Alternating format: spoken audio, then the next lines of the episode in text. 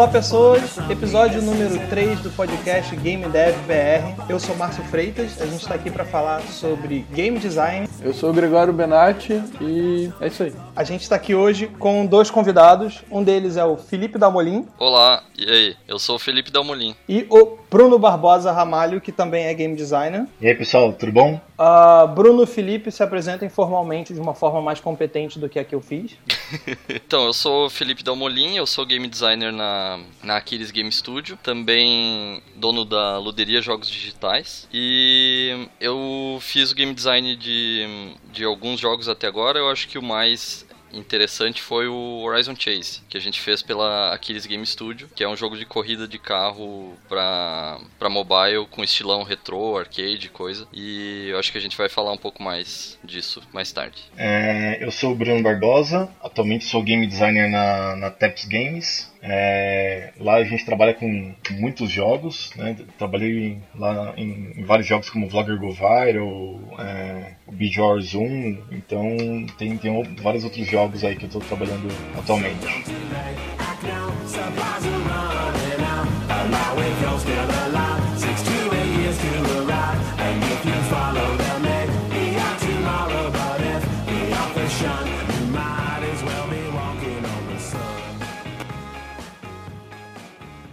É um assunto bem interessante falar sobre game design, então trouxemos dois amigos com bastante experiência. E agora a gente quer saber, Bruno, Damolin, o que, que vocês estão jogando? Porque além de trabalhar, a gente tem que se divertir, né? É, bom, vamos lá. Atualmente eu estou jogando o Inside, é, é mais um jogo do, do estúdio Playdead. É, eles fizeram antes o, o Limbo. Limbo, isso, Limbo. É, eu tô curtindo bastante, eu já terminei o, o, o, primeiro final dele, assim, já cheguei no primeiro final. E agora eu tô rejogando pra, pra pegar o segundo final que eu descobri que, que, de, que é meio que o final verdadeiro, assim, né? É, Olha, tô curtindo muito o jogo, cara. É, é. Ah, não, vou, vou, tentar não dar spoilers aqui. É, o jogo é muito legal, cara. Eu, eu, eu achei bem interessante como, como, eles evoluíram do Limbo pro, pro Inside, assim. Tá, tá, tá muito mais bacana, assim, o jogo. Ele não tá tanto com, com aquela vibe de tentativa e erro, assim, né? É, no Limbo era, era muito mais, mais crítico isso. Tipo, você tinha que realmente é, tentar e você acabava morrendo na primeira, com certeza, assim. No Limbo eu achei um pouco mais tranquilo. E, e no mobile, agora eu tô eu voltei a jogar o Clash Royale, tá bem legal assim, rolando umas atualizações muito bacanas. Tem agora o, o torneio de clã lá, o, a batalha de clã, que dá para você jogar com com mais um colega do teu clã contra mais outras duas pessoas. Eu achei bem, bem interessante essa dinâmica, tá bem legal. Isso é maneiro. Isso aí, é o que eu tô jogando atualmente. Eu ia comentar sobre o Inside que, que cara, ele é fantástico. Eu, eu não fui atrás do, do outro final, porque parece dar muito trabalho, e daí eu olhei no YouTube. Eu me sinto mal por isso. Mas o jogo é muito bom, é bem incrível o quanto eles evoluíram, assim, do, do Limbo pro, pro Inside, tanto na, nesse lance dos puzzles e coisa, quanto na, na ambientação, né? O, o jeito daquele mundão e o que que tá rolando e coisa é muito massa, muito... Ele é todo tenso, assim, em gameplay, em ambientação, tudo. Eu achei sim, muito sim. bom o jogo. É, então, cara, é, você fica querendo saber o que, que tá rolando por trás de tudo aquilo, né? E o, o final, ele é... Bom, não vou contar o final, mas ele é bem aberto, assim, né? Então... É, pois é. É, é te, te, te, abre muita interpretação, assim. E para ser um pouco justo com você, eu tô vendo uns walkthroughs, assim, pra encontrar os, os itens perdidos perdidos lá. Nossa, não, não dá, cara. Porque é muito difícil, cara. Você é, tem que encontrar vários itens para desbloquear o segundo final, né? É, isso aí. Eu achei um desses itens enquanto eu jogava, porque eu não sabia que, que tinha isso, sabe? E aí depois que eu descobri que é tipo 14, 20, sei lá, eu, ah, não, não vai rolar não.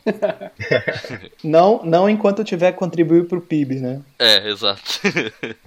porque eu ouvi falar que tem um certo jogo tomando todo o seu tempo, né, Damolim? Tem, cara, tem. Zeldinha. Zeldinha de Nintendo Switch.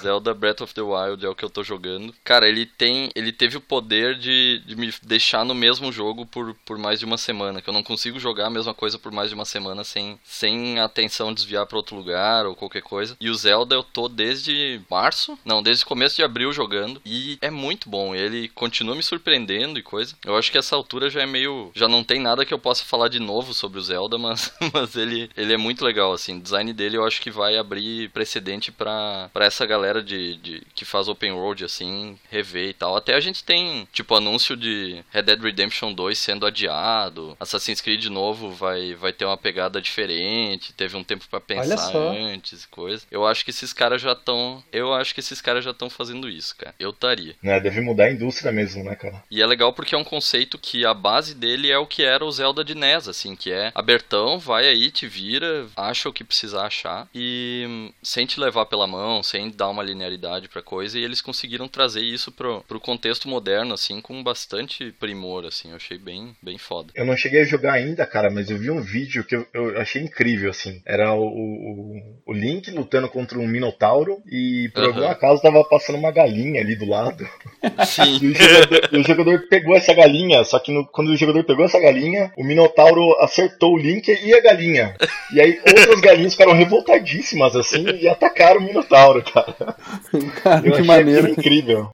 O jogo ele é todo sistêmico, assim, ele não é, tipo, o item A só serve para resolver o problema A e o item B só serve para resolver o problema B, sabe? Ele é todo uhum todo abertão. Então, tipo, fogo serve para meter fogo nas coisas. Tu pode botar fogo no inimigo, pode botar fogo na grama, pode botar fogo num, num galho pra se esquentar, qualquer coisa. Pode botar fogo na galinha, provavelmente a galinha vai, vai vir atacar. E aí, como tem essa mecânica de todo Zelda que, que as galinhas se atacam quando tu ataca a galinha, a mesma coisa acaba servindo pro inimigo. Isso é muito legal. Pô, isso era um jogo que a gente tava precisando, né? Que... É, aham. Uh -huh. eu, eu, não sei se vocês viram, acho que o Barbosa, assim, a crítica do Phil Fish pros jogos uh, orientais, e meio que a Nintendo tá vindo se redimir com esse jogo aí. Pelo que vocês é, estão falando, cara. tá voltando a ser o que, o que devia ser sempre, né? É, a Nintendo tá, tá mostrando, olha só, esses, esses caras tão, tão fazendo uns troços interessantes e diferentes. Tem, tem ainda coisa boa pra, pra sair daqui desse lado do planeta. Assim. Maneiro. E Dalmolin, tirando esse Zelda que, que você só fala disso, só faz isso, tem mais alguma coisa que você tá jogando? Tô jogando Tóquio 42, que lançou acho que semana passada. Ele é como se fosse um GTA isométrico, bonitão, que se passa num, num, numa Tóquio cyber pop punk do futuro. Aí, Caramba!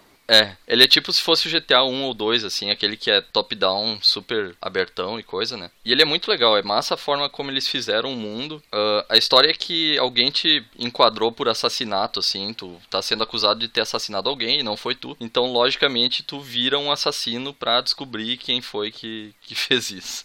E aí tu vai, tipo, subindo os rankings do, dos assassinos lá, fazendo missãozinha. Qual é a plataforma? PC. Uh, eu acho que é PC e Xbox e vai lançar pra PS4 em julho alguma coisa assim. Cara, já achei interessante, olhando aqui, a arte é muito bonita. Cara, a arte é muito bonita. Foi feito por dois caras, dois irmãos, eu acho. E a arte é muito bonita. O jogo tem um potencial desgraçado, assim, nessa parte do open world e tal. Só que ele tem uns probleminhas de polimento de, de, de mecânica mesmo e coisa que faz com que ele tenha tido uns reviews bem negativos, sabe? Mas Pode até crer. agora eu tô, eu tô achando bem bom. Eu achei interessante. Tem um visual bem bacana, top-down, né, cara? Achei bem é, aham. Uh -huh. E ele é isométrico, assim. Isométrico. Né? Tipo, tu, tu pode girar ele para qualquer, pra qualquer ângulo, assim. E daí é legal que quando tu vê o mapa do mundo inteiro é um bagulho gigante, uma cidade gigante, toda ligada por essas pontezinhas e coisa, e tudo girável. Então tem muito segredinho, tipo, ah, naquele prédio do lado esquerdo lá, se tu conseguir descer, tem uma coisa que tu aperta para abrir uma porta lá no centro da cidade, não sei o que. Então é muito legal de passear por eles. Gostei, foi pra mim a wishlist. E Gregório, o que, que você tá jogando? Cara, eu continuo no, no Zelda Ocarina of Time. Eu preciso me dedicar mais, eu não tenho me dedicado muito. Towerfall na hora do almoço, né? Que é de lei. É, eu e o Damolinho, a gente tá numa peleja séria quase todo dia.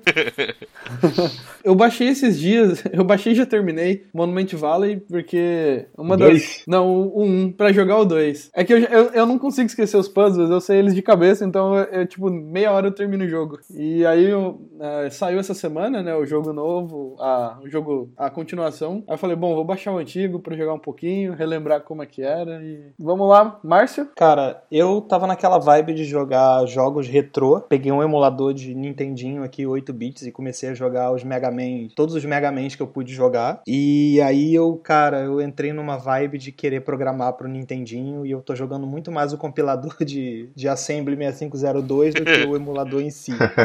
Eu, não me pergunte por que eu acordei e falei, cara, eu tenho que escrever código pro Nintendinho. E eu tô nessa. Espero que no próximo Nossa. podcast eu tenha alguma coisa pra mostrar mas eu tô me divertindo mais com lendo os docs do Nintendinho do que programando, do que jogando ele, cara. Desculpa, eu tenho um problema, cara. eu não posso evitar. Bom, isso aí é o... foi a nossa sessão de jogos, né? E vocês podem notar a diferença quando tem dois GDs para conversar, que o assunto nossa. fica bem mais interessante e foi... fica bem mais longo. E é isso aí. Vamos pra próxima.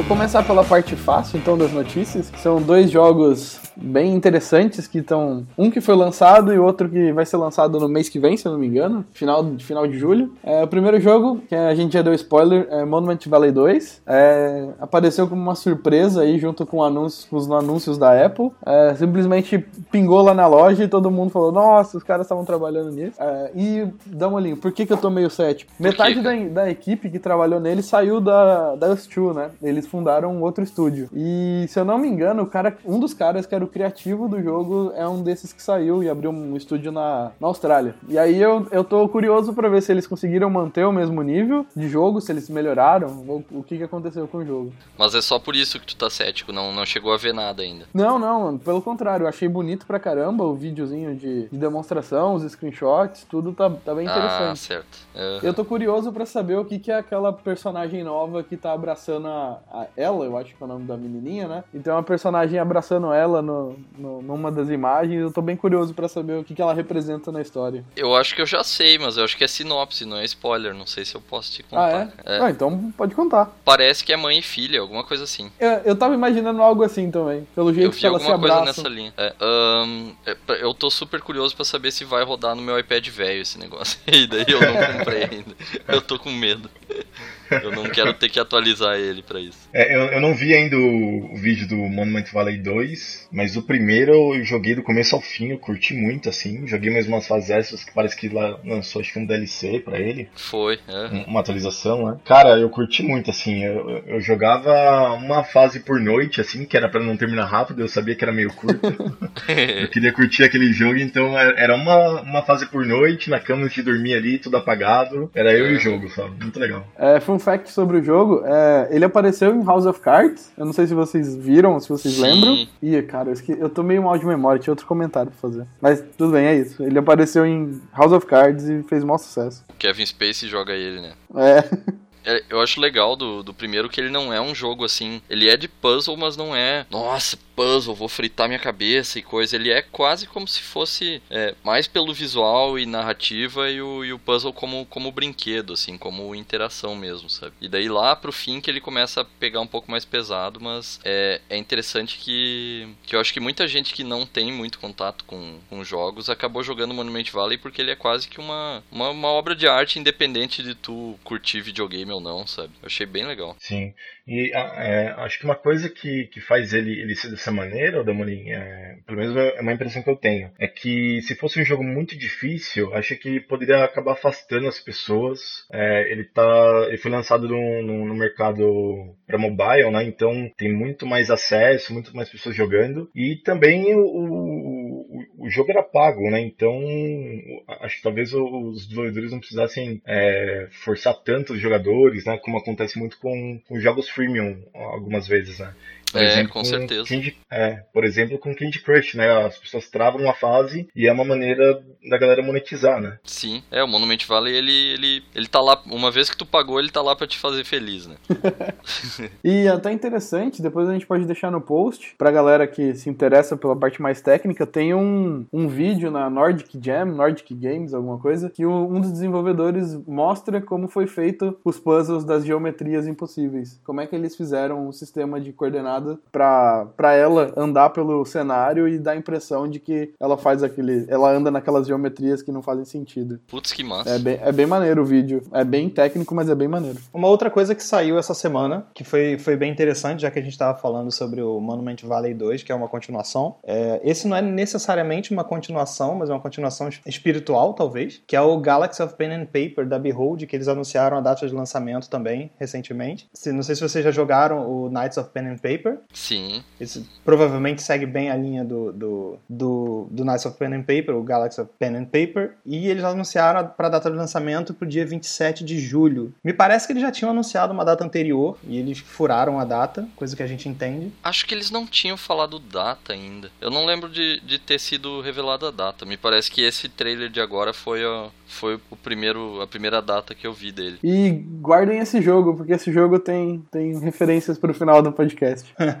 ele tá parecendo muito legal, ele parece bem na linha do Knights of Pen and Paper com, com um monte de coisa nova, mecânica nova, batalha de nave espacial. E, o, e o trailer tá muito maneiro, né? Com aquela. com a narração do mestre. Ia ser muito legal Deixa se, eu botar o link do, do trailer aí inteiro que ele tivesse. tá bem divertido. É, a Behold acertou em cheio nessa mecânica aí de fazer um board, um RPG de mesa digital. É, é, muito massa. E o que é mais cretino é que tem a mesa. A sacada é genial, cara. Tem a mesa. E você customiza a mesa. Cara, co- como não gostar, cara? É. E o Knights of, of Pen and Paper e agora o Galaxy of Pen and Paper, eles são, eles são especiais pra mim. Eu acho que é mais- bastante relevante pra gente aqui no podcast, porque é a Tupiniquim, né, cara? Sim. Sim, sim. Então, eu não joguei o, o Knights of Pen and Paper, cara. É, eu sei que tem ele, ele pra PC e parece que pra mobile. Vocês jogaram em qual plataforma? Eu joguei, no, mobile, no mobile. mas eu tenho ele pra PC também. É bem bacana, vai- vale super a pena. Eu imagino que deve ter sido um desafio desgraçado de fazer por causa do lance de.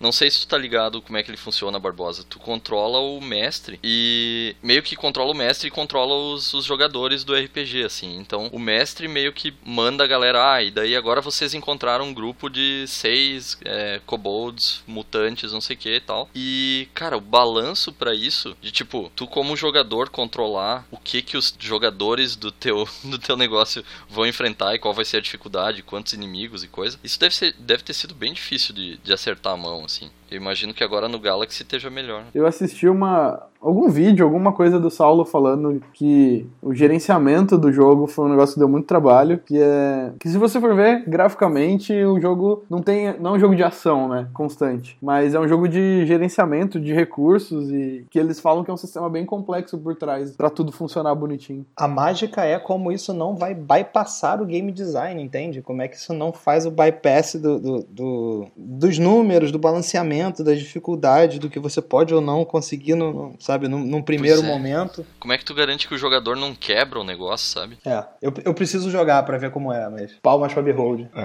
Me chamou bastante atenção essa, essa temática, assim, né? É um ponto de vista completamente é, é, inesperado, assim, talvez, né? É bem diferente, né, do que, do que a gente vê por aí, né? Sei lá, poderia ser um RPG como qualquer outro, assim, né? Com, com a mesma narrativa de sempre, ou, ou um pouco diferente, mas é, esse, é, é, essa temática, essa forma de, de, de abordar essa temática, eu achei muito legal, cara. Sim. E, e até eles estão usando isso como como meio que slogan dessa versão, pelo que eu vi, que é qualquer um pode ser um game master. E, e é uma coisa que tipo é a, é a moral do primeiro e eu acho que agora devem estar reforçando com essa. Eu vi essa frase no, no Facebook, no trailer e tal, porque realmente é uma coisa única, né, em que outro jogo tu pode ser um game master. E eu acho que pra, sei lá, pra essa galera da nossa idade assim que chegou a conhecer, viveu RPG, jogou e coisa, é um é uma coisa desejável, pô, queria ser o, o mestre do jogo, queria ter controle.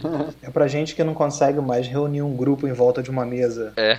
Quase nunca, né? Exato. Mas bom, vamos dando continuidade aqui nas notícias, a gente ainda tem mais duas para comentar. Uma delas foi o Barbosa que trouxe, que é um artigo no Gama Sutra, um artigo bem denso, bem grande, e eu vou passar a palavra para ele, para ele introduzir e puxar esse assunto. Ah, legal. Então, eu vi esse artigo no, no Gama Sutra. é, ele é do ano passado, no- na verdade. Eu acabei encontrando ele pela internet. É da Catherine Nail. Ela é uma desenvolvedora aí na, da indústria dos jogos. E, e ela traz um ponto bem legal nesse artigo que é How we design games now and why, né? Que seria como, como a gente eh, faz o design dos games hoje e por que a gente faz assim, né? É, o, o ponto que ela traz, é, resumindo bem assim, é que a, a gente acaba desenvolvendo o design dos jogos de uma maneira meio inconsciente, assim. É, O que, que eu quero dizer com isso? A, a, gente fa a gente sabe fazer os jogos, a gente é, tem ideia mais ou menos do que funciona e, e, e do que não funciona, mas a gente não sabe por quê. Né? É, o paralelo que ela faz é, é com a história de um, um, professor do século XIX. Ele acabou herdando uma, uma loja de, de rodas, de fazer para carroça, para charretes, é, do pai dele, e, e, no que ele herdou, ele tentou entender, é, primeiro, como eram feitas as rodas, né? e por que, que elas eram feitas daquela maneira. O que aconteceu é que ele encontrou muitas pessoas que sabiam dizer como elas eram feitas, né? e, e várias formas de fazer essas rodas, mas ninguém sabia dizer o porquê. Né? É, ainda não, não existia um, um, conhecimento sólido sobre isso na época. Né? É, e ela traz esse paralelo para a gente hoje, né? dizendo que na, na passagem do século XX para o século XXI, é, parecia que a indústria estava fazendo essa mudança que outras, outras mídias fizeram, outras áreas do design fizeram, mas isso não, não, não aconteceu. É, você chegou a ler, Damolinho, o, o, artigo lá? Sim, cara. Eu achei muito legal que ela faz esse, esse paralelo histórico, assim. E eu até li um outro que, que ela linka nesse, é, que é aquele que fala sobre a, os processos os processos culturais inconscientes e, e os autoconscientes, né? Que, que rola bastante com a arquitetura também. Ela, ela deu esse exemplo de, tipo, é, iglus são um exemplo de design inconsciente, ou, tipo, é, a forma como as casas eram feitas na Polinésia era, era assim, era por tradição, por, por regras que, em que tu não deve mexer porque é assim que foi feito desde sempre, coisa. E, e eu achei interessante porque eu meio que me considero meio teórico, assim, sabe? Eu gosto da, desse, desse, lance de é, entender o que que, o que que tá por trás dos jogos que a gente gosta e tal. E, eu sinto que ela faz um link bem massa com a academia, de, de por que que a academia é importante para o desenvolvimento também. E, e é isso, de tipo, sair do, do, do empirismo, do, do seguir, seguir a forma como as coisas têm sido feitas desde sempre e tentar ver aquilo da, da na forma mais... É,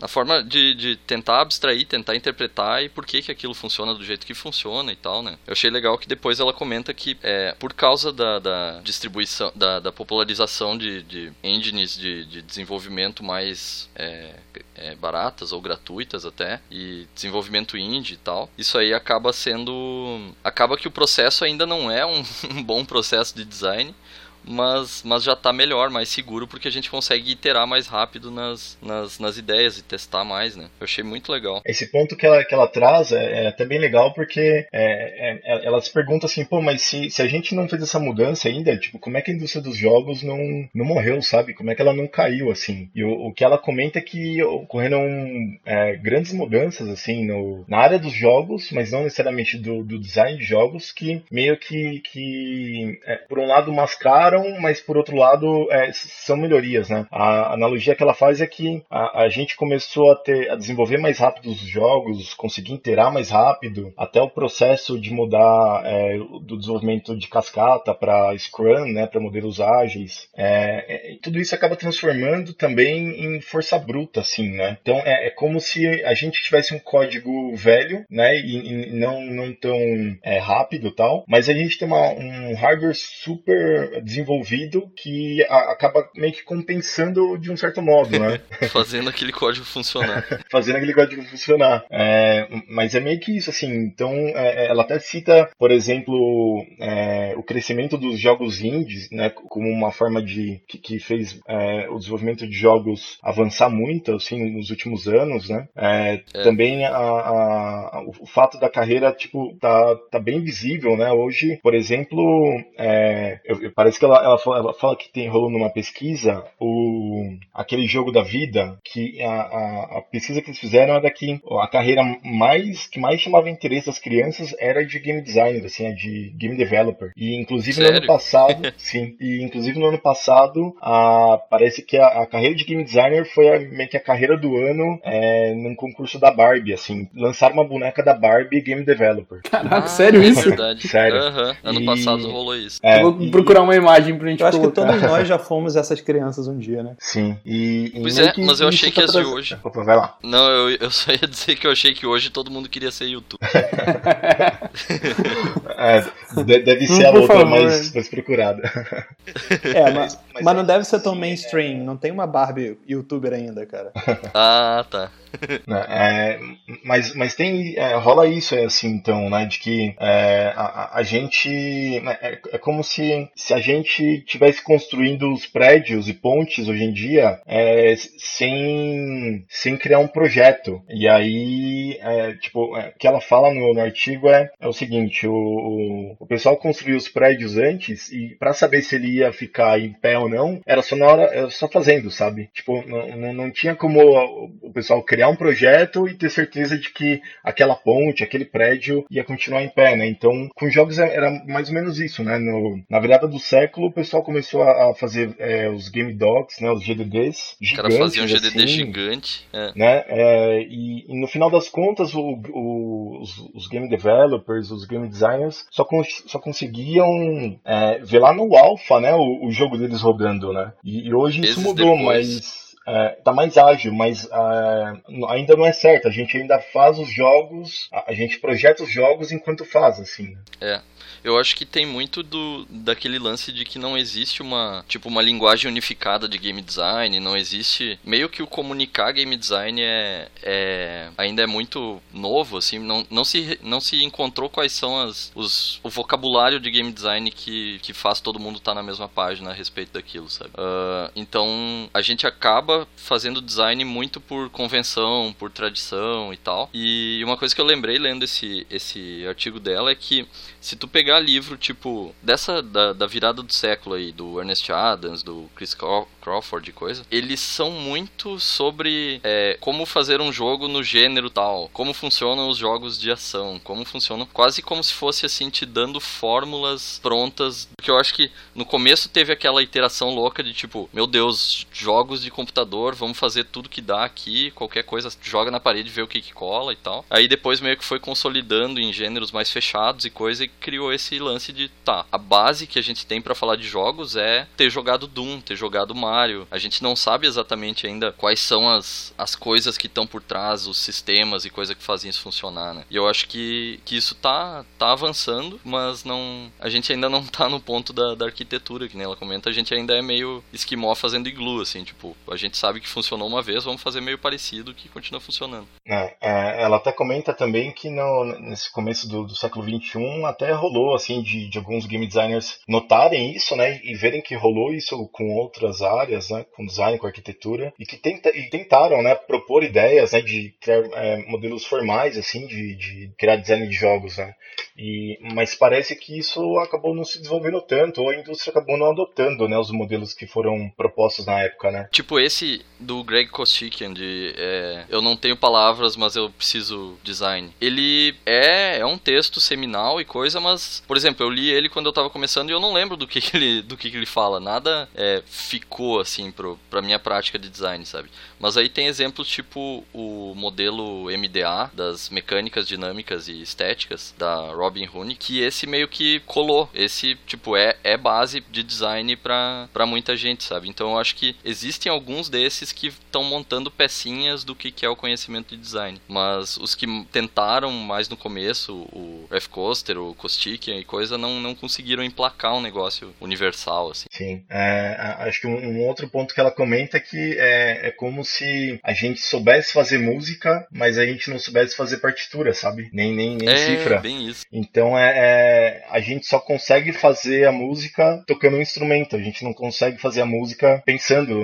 apenas, né? teoricamente. Né? É, o pessoal tentou fazer isso criando os GDDs, mas ainda não é um método adequado, assim, né? Você, não, você criar um, um game doc gigante, mega bem escrito, não é garantia de que teu jogo vai ser é, o que você pensava ou que vai ser um jogo bom. Até porque os, os GDDs, eu tenho a impressão de que eles nasceram muito mais por uma, por uma necessidade de metodologia de desenvolvimento de software do que para comunicar necessariamente game design, sabe? Ele é, parece que ele é mais importante pro, pro produtor saber o que, que tem que estar tá feito e quando para ele fazer o roadmap de entrega do jogo, do que para de fato o game designer conseguir expressar com exatidão o que ele quer. E apesar de ainda ser uma coisa de, de metodologia de desenvolvimento de software, é uma coisa que a gente já aprendeu ao longo dos anos, que é não dá para você estimar grandes porções de produto de uma vez. Então você fazer um GDD enorme, eu acho que já fica evidente que metade daquilo ali não, não vai chegar no final, né? Parece que essa questão do GDD é meio unânime, né? Eu, hoje eu tava tava conversando com o Barbosa mais cedo e escutando o podcast, o Jogabilidade, que a Elo, que é uma, uma amiga nossa lá da TEPS, foi falou exatamente a mesma coisa, sabe? Tipo, faz um, um GDD, uma apresentação no PowerPoint com gráficos, desenhos e números que funciona mais do que 40 páginas escritas, que às vezes nem o próprio GD que escreveu e depois precisa revisar ou mudar vai querer, vai ter vontade de fazer isso. É que, é que pensa, é foda tu comunicar um sistema. Tipo, comunicar um sistema já é difícil. Ela, a, a mulher desse texto, a Catherine, ela fala do, de uma iniciativa de definir o que, que seria o design drawing. Tipo, como é que tu desenha um design para mostrar para alguém. Textão não é, sabe? O, uhum. o design é uma parada que vai gerar um sistema que é dinâmico e que só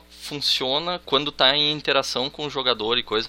Tipo, não é fácil tu, tu planificar uma coisa dessas e, e, descrever uma coisa dessas, se não com a coisa funcionando de fato, né? Então, acho que é um desafio foda isso de tentar achar uma forma de comunicar GD, né? Game design, game design ainda é uma, é uma cadeira, uma ciência, sei lá, muito nova, né? Tem muito que vocês descobrirem pra, pra ela ficar mais, tipo, mais completa, digamos assim, ou mais fácil de mensurar, que nem é programação, que nem é arte, essas coisas. Tem, uma, tem um texto que eu vi uma vez que compara com alquimia, que é tipo, a galera tá tateando, tentando ver o que que junta com o que, o que que funciona e tal, mas ainda não tá nas ciências. Sim, eu acho que ainda depende muito do, do empirismo, depende muito de... Porque, cara, você pega um game que você nunca jogou, depois de cinco minutos jogando ele, você consegue explicar a mecânica para outra pessoa. E acho que você vai explicar muito melhor do que você tentar escrever um documento parametrizando o que, que sabe, o que, que cada ação faz, em que situação tal. E é evidente, é um, é um desafio comunicar isso de forma assertiva. E aí é mais impressionante ainda que a, que a galera da Behold consiga criar gênero novo e tal, considerando essa, essa coisa da gente se basear em tradição, fazer por, por, por imitação e coisa, né? É isso aí, cara. É, fica a indicação desse artigo, ele é meio longo, mas é, é, é muito bom, assim. É, inclusive eu também achei um cara que traduziu esse artigo para português, assim. É, tá bem legal. Não tem desculpa e... para não ler, né? É, não tem desculpa para não ler, assim.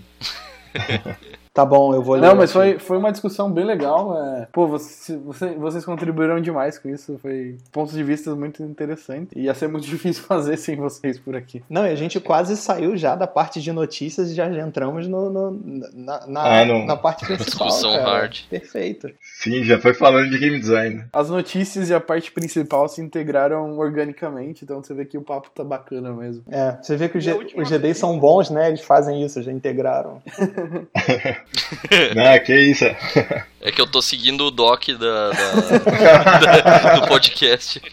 Boa, viu? Valeu a pena ler o artigo. É, a última notícia é, veio do nosso amigo Felipe, ou da Molin, né? Estamos chamando ele de da Molin o tempo todo. É, que foi a, a Unity Hack Week, que rolou uns algumas semanas atrás, eu acho. E você quer comentar aí, Felipe? O que, que te chamou a atenção? E... Cara, na real, me chamou a atenção porque uh, eu comecei a ver um monte de gente na Kiris compartilhar vídeo de coisa massa, uh, tipo features dos sonhos e tal. E todas elas eram dessa Unity Hack Week, eu não tava ligado o que que era, mas parece que uma vez por ano, e já é o 11 primeiro ano que eles fazem isso, a galera da Unity junta é, pessoas de todas as equipes que eles têm ao redor do mundo e leva para um lugar. Esse ano foi em Lisboa, se eu não me engano. É parecido um resort, um resort. Né? É, um resort bonitão em Lisboa. Uh, e levam eles lá para ficar uma semana desenvolvendo basicamente qualquer coisa, um projeto uh, que não tem a ver com o que eles estão fazendo no, no dia a dia deles lá na Unity, sabe? Então saiu de tudo, saiu. Uh, eu vi um muito massa que o cara coloca tipo uma foto e depois faz um rascunho toscão na janela do lado e aí aquela coisa lá fica com a tipo a textura da foto, mas com o rascunho. Pô, tá, tá difícil de descrever, mas ficou legal pra caralho. Essa foi a que eu achei mais da hora também, a feature. É, pois é. A feature foi muito da hora. E aí tem várias dessas. Eu não lembro se aquela da, de animação, que o cara seguia um pontilhadinho maneiro de animação, era, era dessa Unity Hack Week também. Eu acho que eu sei esse que Mas... o Damolin tá falando. É tipo assim, o cara pegou a imagem de uma árvore, tá? Um desenho de uma árvore. E aí, ele chega do lado e ele rabisca uma árvore, pô, não nas mesmas proporções e não nas mesmas dimensões e tal. E o, e o código é inteligente o suficiente para identificar, pô, se essa parte de baixo aqui é mais fina do que a parte de cima, coisa e tal, ele ele foi lá e texturizou com, com, com a textura da, da madeira, e a parte de cima ele não importa a dimensão e o tamanho, ele foi lá e, e texturizou com a textura da, da folhagem, e ele é inteligente para replicar essa textura da folhagem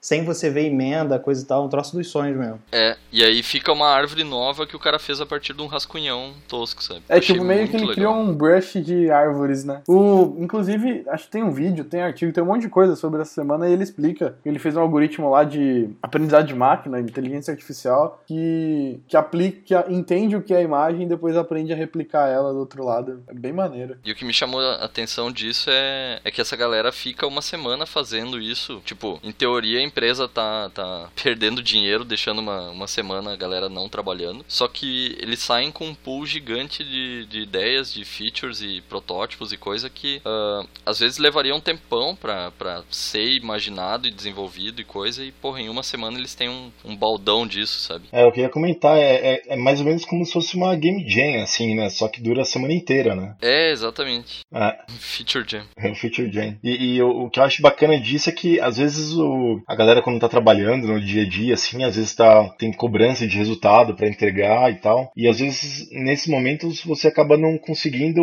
parar para analisar e, e, e, ver o que você realmente aprendeu, assim, né? E acho que nesse tipo de evento deve, deve abrir espaço para isso, né? Isso é uma prática muito comum em empresas gringas, né? Eu tava, a gente tava conversando sobre isso. A, a Double Fine tem um negócio parecido. É, a empresa. Eu tenho uma, uma amiga que mora na República Tcheca, que a, empresa dela tem o mesmo esquema.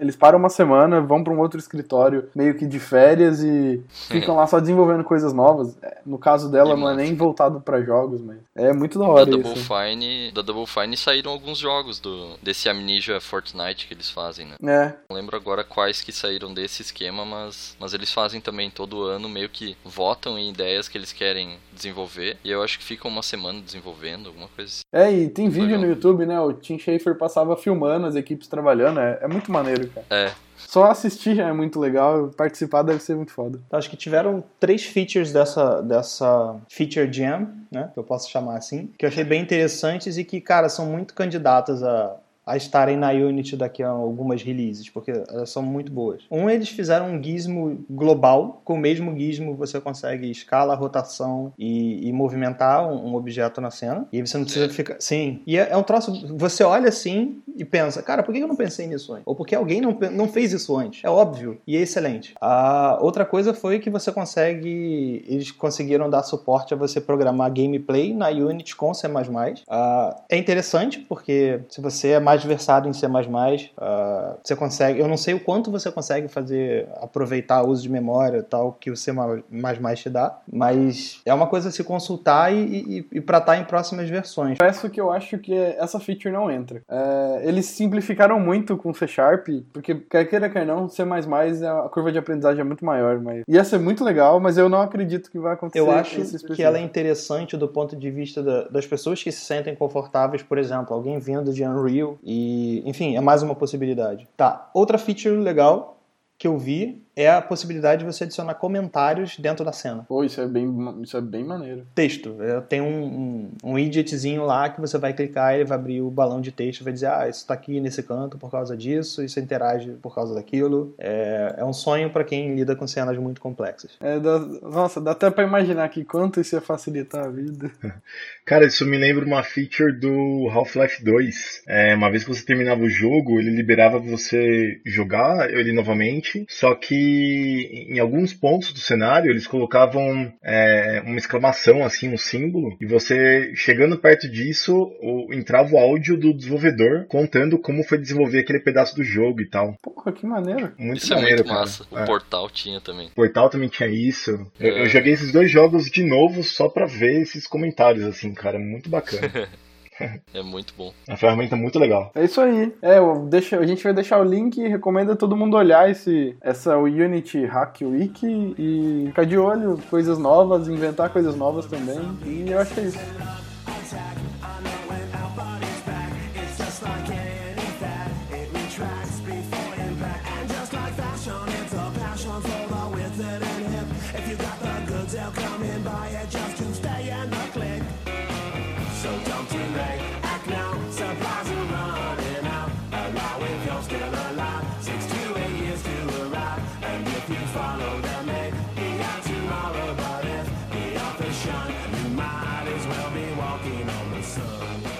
Então a gente começa esse papo sobre game design. É, eu quero pedir pro Bruno Barbosa e pro Felipe Dalmolin contarem pra gente como é que eles começaram nessa, nessa, nessa empreitada de, de game designers, como é que eles chegaram a, a como é que eles começaram a atuar como, de game, como game design em si? É, bom, eu, eu fiz o curso de design de games aqui em São Paulo, né, é, pela MB Morumbi. Eu acabei trabalhando com, com jogos na época, fazendo estágio, né, mas não como GD, né, era, um, era uma área bem difícil de, de conseguir vaga, assim. Então acabei trabalhando um pouco como QA, um pouco como artista, como designer, né? É, mas eu fiquei um bom tempo sem, sem trabalhar nessa área. Eu acabei trabalhando com web design por, por uns bons anos, assim. E eu estava um pouco insatisfeito, assim, com, com essa área. Eu queria voltar para jogos. E ainda estava difícil começar a, a, trabalhar como game designer, né? É, mas aí eu, eu, resolvi meio que começar assim no, no, com QA, que foi o que eu tinha tido experiência antes, né? E, e aí com o tempo tentar fazer essa mudança, né? Esse shift aí para GD. Eu estou trabalhando na TEPS aí tem uns dois anos e pouco tem mais ou menos um ano e meio aí que eu, que eu fiz essa mudança para game designer lá dentro. É, resumidamente, é, é, mais ou menos isso, assim. Barbosa, dá uma introdução do que seria um QA ou um QA, só para a galera que não conhece. Ah, sim. O, o QA, ele é o Quality Assurance, é o controle de qualidade, né, basicamente. É, é, é, o cara que está avaliando as features enquanto elas estão sendo desenvolvidas, avalia o jogo, é, é o cara que verifica é, a qualidade realmente do jogo, né? Às vezes é muito confundido só com bug hunter, né? O cara que só fica é, buscando bug no jogo, né? Para indicar para os devs e resolver. Parte do trabalho dele também é essa, né? Mas o ideal é que seja bem mínimo essa área, né? O ideal mesmo é que o, o QA ele, ele seja o cara que, que vai estar tá mais avaliando a qualidade do jogo, né? Então, às vezes o jogo pode não ter bug, mas a, a, a, ele não é tão bom assim, não tem uma qualidade, ou a feature não está engajando, ou não está funcionando como deveria, ou às vezes funciona como planejado, mas é, ela, ela não explica totalmente como, como funciona, né? Então, o, o que a boa parte do trabalho dele é essa, assim, é estar tá trabalhando em conjunto, dando suporte pro, pro desenvolvedor, pro artista, pro, pro game designer. Bacana. Damolinho, palavra sua. Eu comecei é, a, jornada de tentar fazer game design na faculdade de ciência da computação. Eu queria muito fazer faculdade de design de games mesmo, mas eu morava no interior na época, em 2006 isso. Aí não não, não tive como fazer faculdade de jogos. Aí eu fui pro lado da computação, que parecia o mais, mais lógico, assim. Uh, só que daí eu fiquei um ano e meio em computação e vi que não era por esse lado, não era esse o tipo de, de trabalho que eu queria fazer. E vi que tinha um outro lado para abordar é, jogos que, que foi o, o design. É, me formei em design gráfico, que aqui na, na UFSM é desenho industrial, com habilitação em programação visual. E no fim acabei pegando essa tangente de aprendi um pouco de design gráfico, um pouco de produto, deu para sacar o que, que seria o game design nessa, nessa, nesse contexto. Uh, logo saindo da faculdade, trabalhei, estagiei na, na Decadium é, Studios em, em Santa Maria também. Eu entrei como programador de PHP e daí na primeira semana eu virei game designer porque eu não sabia programar PHP. Melhor é. maneira. Uh, aí depois eu abri a minha empresa, a Luderia. A gente ficou de 2012 a 2014 fazendo jogos, tentando ganhar vida da maneira indie. E aí agora eu tô na, na Aquiles desde 2014. Foi mais ou menos isso. Vocês têm formação de design, o Dalmolin tem passou por ciência da computação e vocês falaram sobre o Dalmolin falou sobre uma formação de game design especificamente. Essas, essas formações elas são comuns, são fáceis de encontrar? É, eu acho que essa formação de, de game designer, assim, esse curso, nessa graduação, hoje em dia tá bem mais comum, assim. É, eu lembro quando eu procurei na, na, na, minha época, assim, eu, em 2005 foi quando eu, eu comecei o curso, é, só tinha é, pela MB Morumbi aqui em São Paulo e pela PUC do Rio de Janeiro. Se não me engano, acho que no Paraná tinha uma pós-graduação em jogos, assim, né? É, mas assim, hoje tá, tá ficando bem mais comum esse tipo de, de graduação, até cursos livres, né? mais técnicos, né, talvez. É, que, mais geral de, de, jogos, né? Não, não tanto só game é, design. É, não é específico né? de game design, né? É, acaba que alguns por exemplo, aqui em Porto Alegre, um tem um foco maior em programação, o outro tem um foco maior em arte. Uh, não sei se algum é especificamente de game design. Legal. Aproveitando esse gancho, é, você, o que, que vocês recomendam alguém que quer começar nessa área começar a estudar? Como é que seria é, o jovem Gregorinho quer virar game designer? O que eu estudo? É, bom, é, eu, eu acho que a graduação ela, ela ainda é, é importante, assim, é legal seja é, em design, seja em design de games ou até em engenharia, ciência da computação. É, isso normalmente te dá uma base muito boa que é como, como estudar e, e, e também como aprender as coisas, né? É, além também de te dar, dar muita visibilidade no, no, no mercado certas vezes, né? Ou então de te, te abrir um, uma rede de contatos né, com empresa, com professores, com, com pessoas com, que têm o mesmo interesse, né? Então é, é a, a, graduação acho que é um, é um negócio muito legal, é independente é, se é com design, se é com engenharia ou design de games, assim. O que, que você acha? Eu, eu acho que, que é bem isso, só que independente da, da, de qual graduação for fazer, acho que o, o aprendizado vem bastante de, de, de fora, assim, tipo... É, eu estava me formando em desenho industrial e, por um lado, é eu, eu sempre recomendo esse curso porque eu acabei vendo bastante coisa diferente, assim, tipo tipografia, uh, análise gráfica. Tu acaba vendo coisas que saem um pouco da caixa de jogador, assim, que a gente tem desde, desde sempre.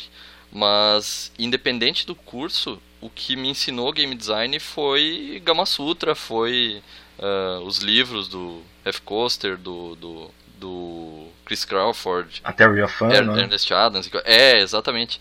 Então eu acho que no fim das contas depende mais de, de você, estando num curso de, de jogos ou não, correr atrás e descobrir onde é que estão as melhores referências para isso e fazer um fazer o teu caminho aí, porque até como a gente comentou antes, não tem um, não existe um, um conjunto de conhecimento essencial e universal de game design, é um negócio meio solto. Eu tenho certeza que o caminho do Barbosa foi bem diferente do meu caminho, que é bem diferente do caminho do, do Lucas Anenga lá daqui. Eles são. Cada um acaba descobrindo a sua prática de design, assim, né? Mas concordo Maneiro. 100% que, que a graduação te dá um kickstart massa pra, pra, pra ir pra esse lado. Tá, e, e, é. e, como game designer, claro que você faz a graduação, você adquire conhecimentos básicos, assim, essenciais talvez, mas não é uma não é não são conhecimentos formais de como um game designer deve fazer o seu trabalho, né? A gente sabe que são, são skills adicionais, mas como é que depois que você, cara, você diz, eu vou seguir essa área, game designer que eu quero fazer,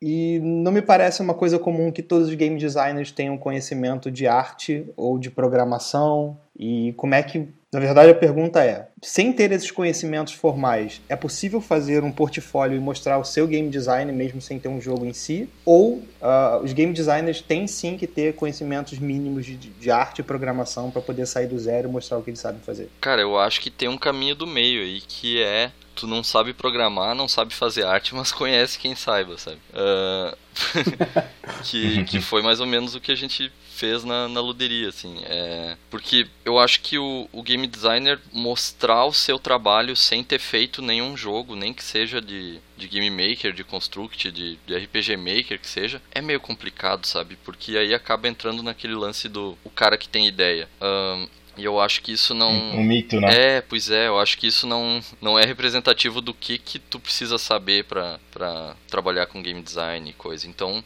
eu sempre digo, a melhor forma de aprender, a melhor forma de mostrar que está aprendendo é fazer uns jogos, seja sozinho, seja com mais gente, se junta com alguém que saiba as coisas que tu não sabe fazer. Sim, é, é, acho que quanto mais você fizer jogos, melhor, assim, né? Mais você vai estar tá lidando com problemas do, do dia a dia de, de desenvolver esses jogos, né? De, de repente é, conflitar a tua ideia, o teu design com o processo de fazer aquilo, né? Então, é, realmente, quanto mais jogos você fizer, quanto mais rápido você falhar, né? É melhor, assim. É, na faculdade, assim, a, a gente, é, acho que o ponto mais legal, assim, do, do, do curso, pelo menos lá na Imbirumbi, na Imbirumbi, é que você estava sempre produzindo algum projeto, assim, né? É, você tinha as, as aulas, as teorias tal, mas sempre você tinha um projeto de desenvolver um, um jogo 2D, um jogo 3D, é um jogo para tablet, para console, e, e, isso acabava sendo muito bom, né? Apesar do curso ele ser bem geral, assim, ele é, ensinar de tudo um pouco, né? Então,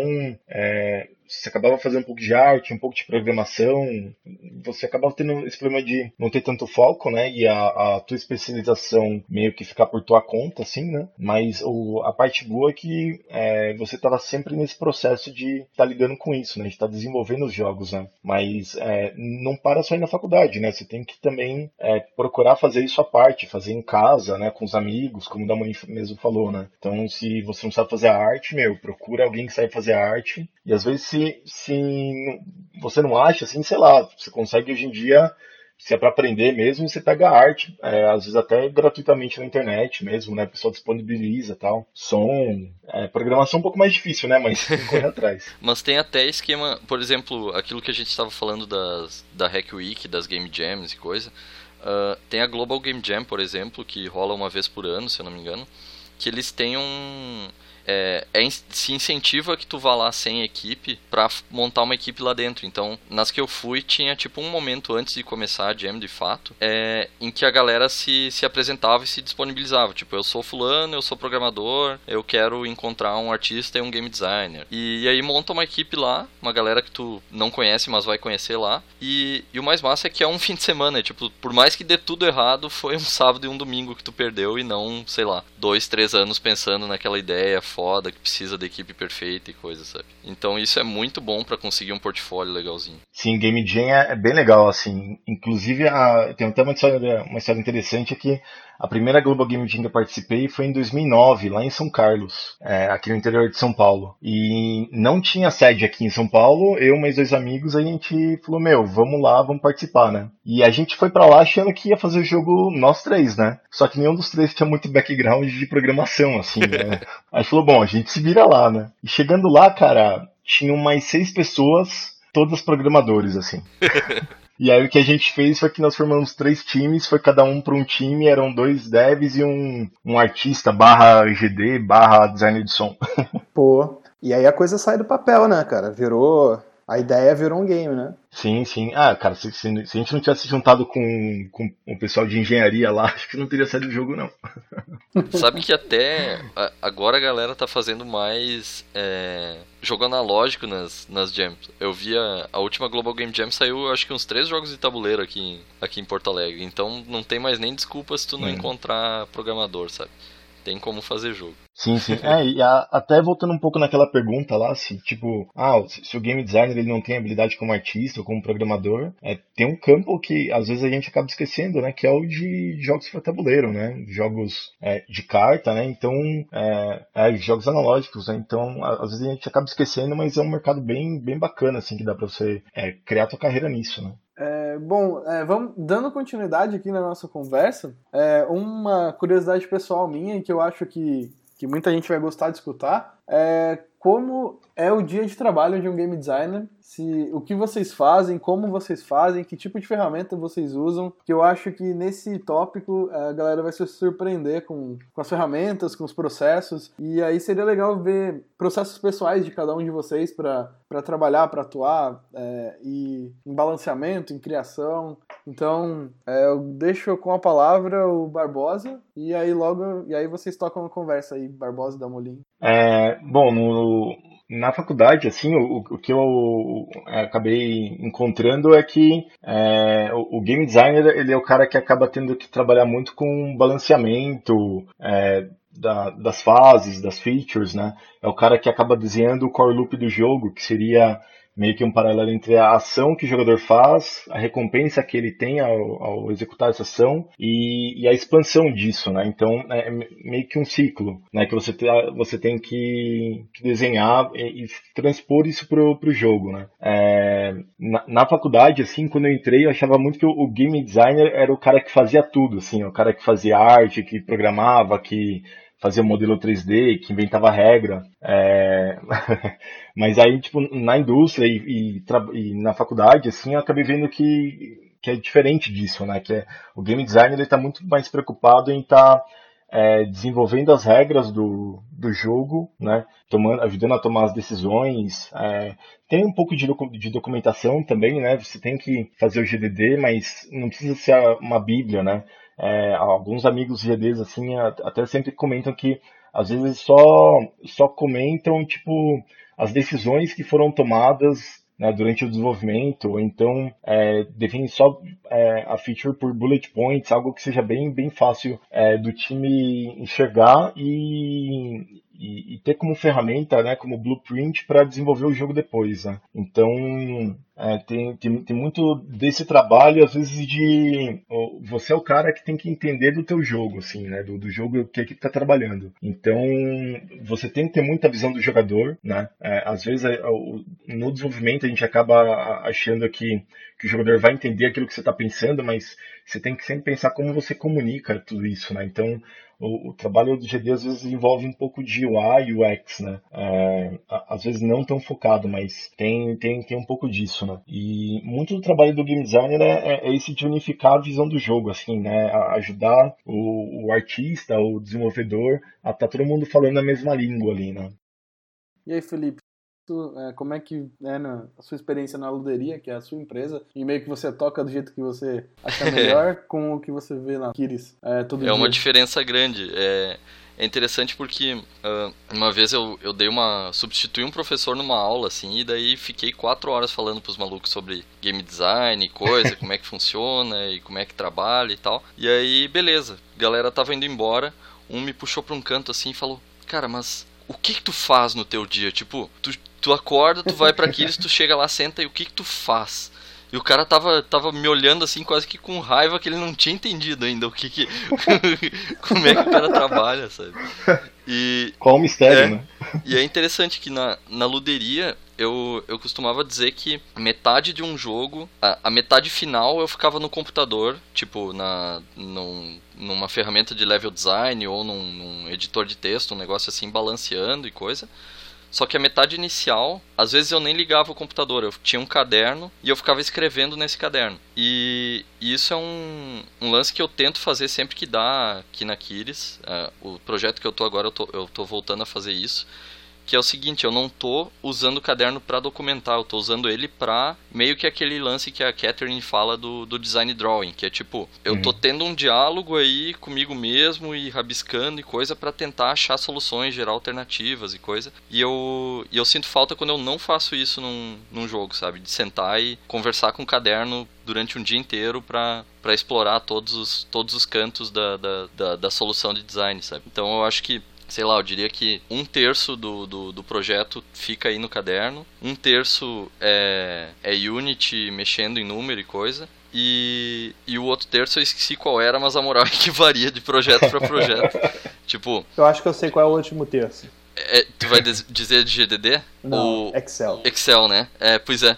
Eu ia dizer Excel, Excel com certeza. Pois é, porque assim... Sim, eu esqueci de falar desse ponto. Tipo, no, no projeto que, que eu tava por último, eu acho que a gente ficou... Sei lá, eu fiquei um ano que o meu dia a dia era escrever GDD. E, e é engraçado, porque isso vem da forma como tá... A, aquele lance que, que, que, o, que o Freitas comentou da, da a hierarquia, tem que é, passar pros, pelos produtores, etc. Então é importante que esteja tudo bem documentado, atualizado sempre.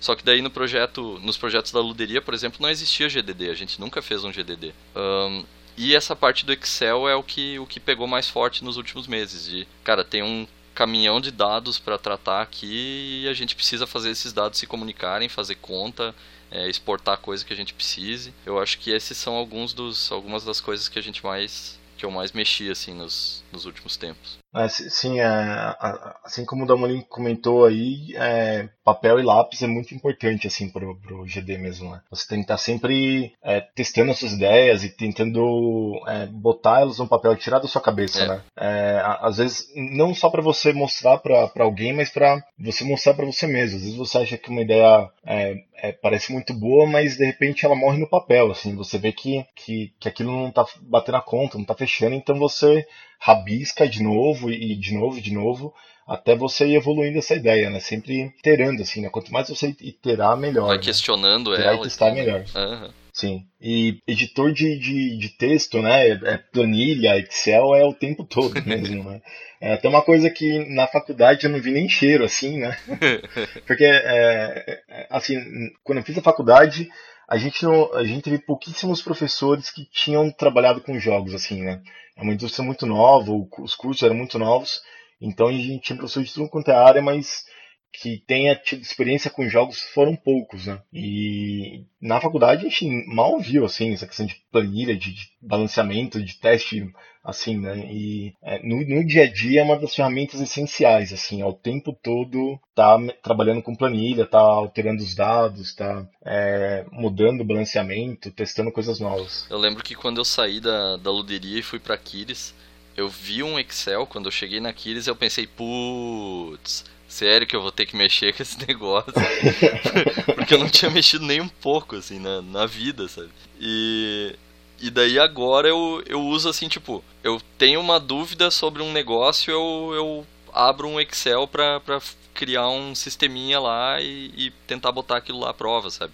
Vira, acaba virando natural tu, tu usar aquilo como ferramenta é, no, teu, no teu kit de ferramenta. Fun fact, os caras que mais entendem de Excel e de fórmula e de usar funcionalidades escusas do Excel são os game designers, cara. é, vocês estão falando em escrever GDD, documentar feature e tal. Eu acho que junto com o mito do cara das ideias que acompanha os game designers ou as pessoas que falam sobre game design sem saber muito sobre o que se trata, uh, também tem aquela questão da pessoa que acha que vai sentar hoje, eu vou fazer um jogo legal e o jogo vai ser isso e vai ser um e múltiplas ideias e eu queria que vocês falassem um pouco sobre as features que vocês têm que escrever, documentar e propor se elas saem da cabeça de vocês, se vocês podem propor a feature que vocês quiserem para o jogo, se vocês podem propor o jogo que vocês quiserem para o estúdio, como é que funciona essa, essa, essa coisa de o, input do game designer quanto a, ao que vai ser feito? É, bom, acho que eu posso começar falando um pouco como foi a experiência na faculdade, assim. É, a gente, todo semestre, tinha que desenvolver um jogo, né? É, só que é, era um processo de pesquisa, projeto e desenvolvimento. Então, durante seis meses, é, quase um terço a gente passava fazendo pesquisa sobre o tema, qual, como seria o jogo, é, pesquisando outros jogos. É, outra parte do tempo era desenvolvendo o projeto desse jogo, fazendo o GDD. E aí, para você ver como eram as coisas na época, né? A gente passava um tempão fazendo o GDD sem tocar no desenvolvimento, assim, né? Então a gente era só bolando a ideia, desenvolvendo as, as features, tal, o design de cada uma delas, para só lá no final a gente desenvolver o jogo, né? E acontecia muito esse problema que a gente comentou antes aí, né? Então a gente na hora de desenvolver a gente vê que as features que a gente tinha planejado não necessariamente é, funcionavam, né? Ou, ou, ou não estavam dentro da expectativa, ou a gente via que era muito mais difícil de desenvolver aquilo. Né? Acontece isso então, também então, assim, de, é... de tá total fora de escopo, né? Tipo, é, eu... sim, muito, muito. GDD na mão de da galera no primeiro semestre é um perigo, porque os caras começam a pirar, aí vai fazer. É perigosíssimo. Teve um jogo que a gente fez uma, uma animação lá e, e, era sobre o Japão o jogo, né? E aí a ideia era a gente fazer dublado em japonês. E, cara, tinha tanto texto que a gente achava, assim, que ia dar uns dois minutos, né?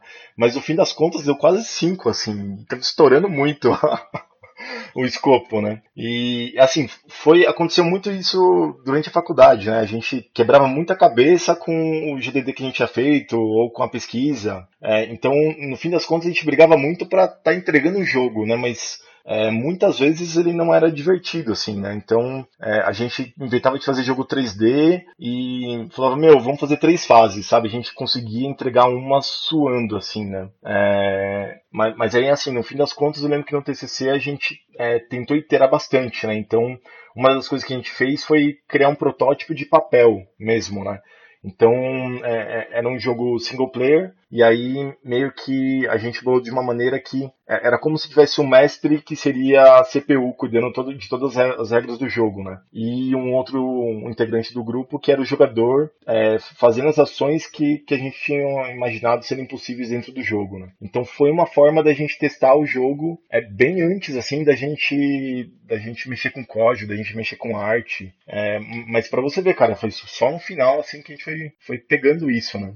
Acho que tem muito uma, uma, uma, ideia meio errada, assim, de que é, todos os jogos que, que o game designer concebeu, as ideias e tal, vai, vão vir de tipo o que, que ele prefere como jogador, sabe? E, e a real é que o game designer ele tá sempre com paredinhas ao redor dele que vão definir o que, que ele que, que ele precisa é, criar. Tem, tem até uma frase que é que é cri, criatividade não é criatividade é saber o que o que deixar de fora, né? E uhum. Eu acho Boa. que tem muito Boa, tem muito disso assim, tipo um game designer, por exemplo, na, na luderia, a gente achou que, pô, a empresa é nossa, a gente vai, vai, vai fazer o que quiser aqui, vai conquistar o mundo. Só que. Vai ter liberdade, né? É, exato. E, e de fato a gente tinha, só que dentro dessas paredes, que é. São só três caras trabalhando, a gente não quer ficar dois anos no mesmo jogo porque a gente quer tentar fazer produtos rapidamente e lançar e tal. Então tu acaba colocando é, restrições e até de mercado, por exemplo. Hoje eu diria que, sei lá, roguelike tá saturado. Eu não vou começar um roguelike foda que vai levar dois anos para fazer hoje, sabe? Um, então o game designer acaba sendo guiado por é, qual é a expectativa de público que ele tem, quem que ele imagina que vai jogar aquilo lá, é, qual é a expectativa da, da empresa e do, do, dos investidores, dos stakeholders sobre que tipo de coisa a gente vai ter que fazer. E, por exemplo, num jogo free to play vai estar tá sempre é, batendo com, com as métricas esperadas, com o que, que é, o que, que você quer que, que atingir. Por exemplo, eu quero aumentar a retenção, eu quero aumentar a monetização. O que, que eu preciso fazer para que isso aconteça? E não tipo, putz, eu acho que tinha que ter montaria, porque montaria é massa, é sempre massa. então acho que tem muito disso de saber onde é que estão as paredes. É, é, é, sempre bom, é sempre importante o, o game designer é, ter, ter essa noção de que quando ele está criando um jogo, ele está fazendo para outras pessoas, né? Para um, um público normalmente, né? E não para si mesmo, né? Então, é, a, a, apesar de que é muito bom o, o, game designer ter um feeling assim de essa feature tá boa ou não, mas sempre pensando no, no jogador, né? É, às vezes você não é o público-alvo do, do, jogo que você está desenvolvendo, né? Então é, é, é, uma coisa que você vai aprendendo com, com o tempo, assim, né? Eu acho que acontece, deve acontecer igual para o game designer como acontece para os desenvolvedores. É, eu sempre pensei, aquele jogo da Hello Kitty, por exemplo, de, que você nunca jogaria, que é de você estourar coraçõezinhos com chifres de unicórnio, sabe? Uma coisa bem alguém teve que ser o designer daquele jogo e alguém teve que programar. Então, se, se você tá nessa indústria, cara, você vai ter que fazer isso. É.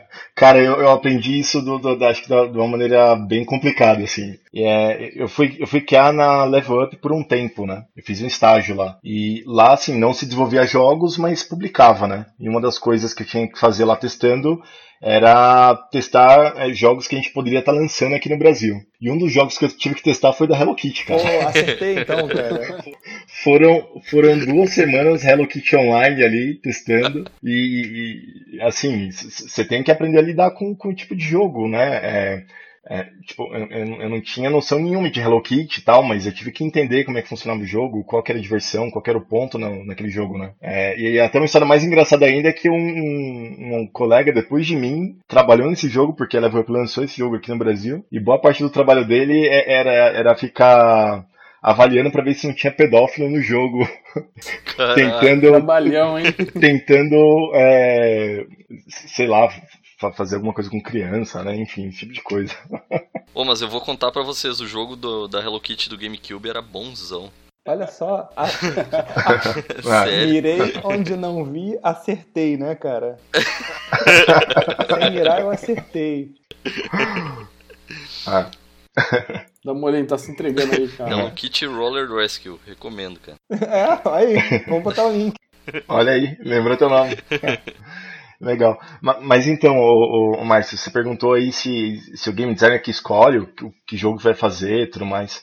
É, sei lá, com a experiência que eu, que eu, que eu tenho, assim, das empresas que eu trabalhei, é, às vezes não é só o, teu jogo que, que você tá afim de fazer, o jogo que você acha que vai, que vai rolar, que é o jogo que a, que a empresa vai estar tá fazendo. Né? É, tem muitas empresas que fazem um estudo de mercado para saber qual o melhor jogo a gente pode fazer hoje.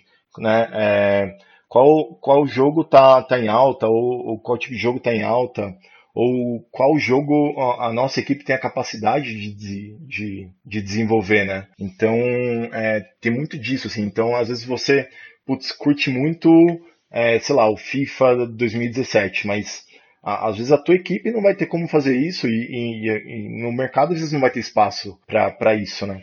Então tem, tem muito essa questão da, da, da oportunidade que tem hoje no mercado para você desenvolver um jogo, porque, assim, afinal de contas, você está fazendo um jogo também, assim, você pode até gostar, mas também muito por negócio, né? Aquilo tem que gerar resultado, aquilo tem que pagar as contas, né? Então, é, não dá só para você fazer só o jogo, o tipo de jogo que você quer, né? mesmo às vezes você não sendo público, né? Às vezes você tem que lidar com isso e fazer o jogo que é, a tua equipe, o teu time precisa fazer. apesar de que é bem legal você criar jogos autorais, jogos pessoais, é, acho que é o sonho de todo mundo que entra nessa área, né? É, é criar os, os, próprios jogos, né? Todo mundo, alguém, alguém, acho que foi o Rick Sampaio do, do Overloader que, que falou para mim, porra, todo mundo tem um projeto paralelo nessa, nessa área. Tipo, todo é. mundo tá fazendo um jogo por fora que é o jogo dos sonhos.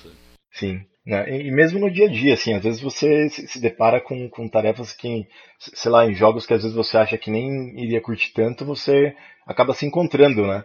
É, uma das primeiras tarefas que eu tive como game designer na Tabs foi é, rebalancear um match tree para mobile é, e eram 140 fases, cara. E eu fiz isso sorrindo, assim. foi, foi muito legal, assim. É, já eram fases prontas, mas precisavam de um, de um tuning, assim, né, de, uma, de umas mudanças.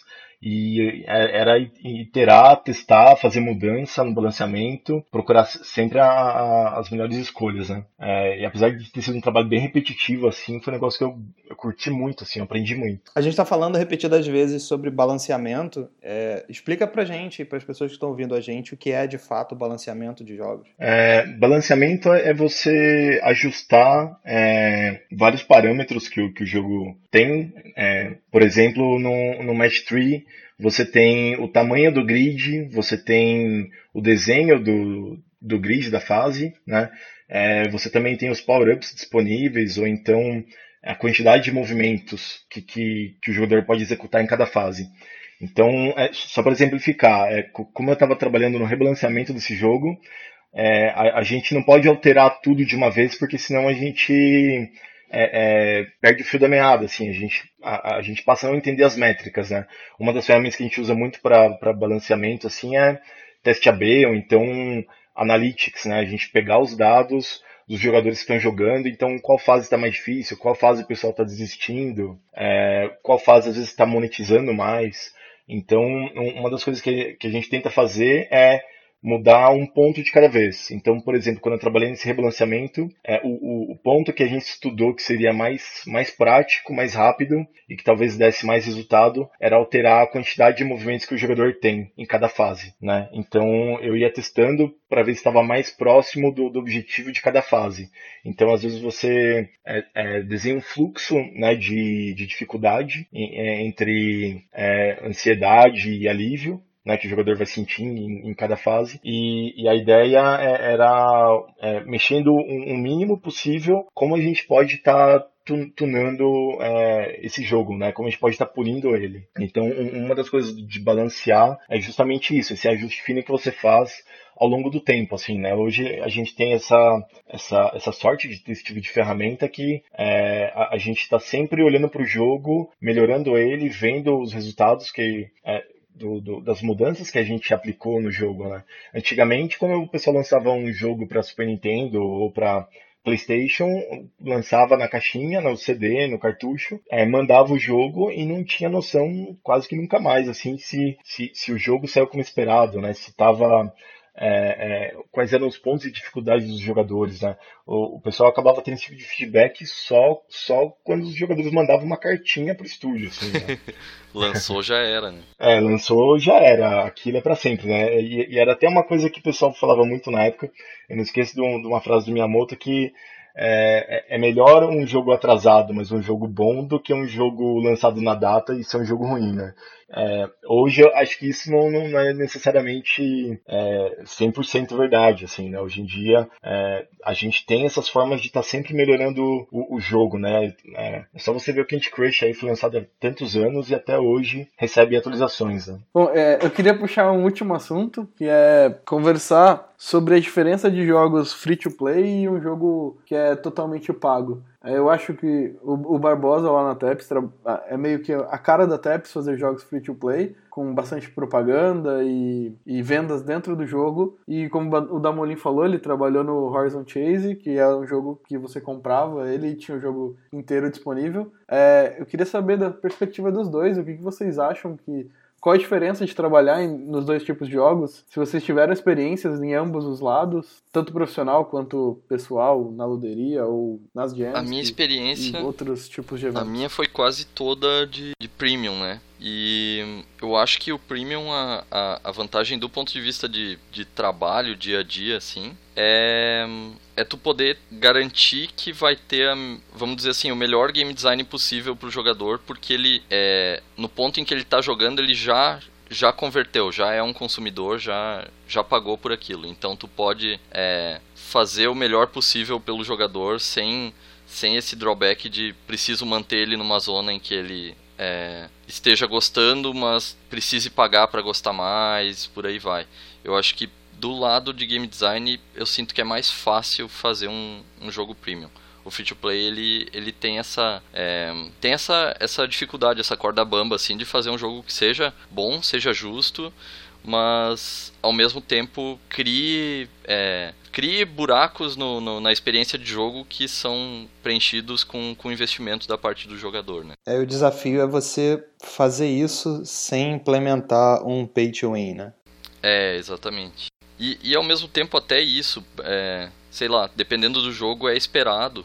O jogador que está investindo, ele espera que ele vá, que ele vá ter uma, uma, uma vantagem sobre os outros, porque o jogador é gratuito, ele acaba sendo quase que uma. Ele é o conteúdo de jogo para o jogador pago, sabe? Então, eu acho que o mercado ainda não chegou numa solução ideal para isso, para esse modelo de, de free to play, mas. E, e, também já explorou os extremos, tipo, já foi pro extremo pau no cu, já foi pro extremo não converti ninguém, não ganhei um pila. Uh, eu acho que, que, que isso está sendo, tá sendo bem iterado, assim, em escala global ainda na TEPS vocês fazem jogos é, no modelo de, de, de ads, uh, Barbosa? É, tem, tem o modelo de ads, mas também tem o modelo de, de jogos com, com compras dentro dele, né? Com, com IAP, né?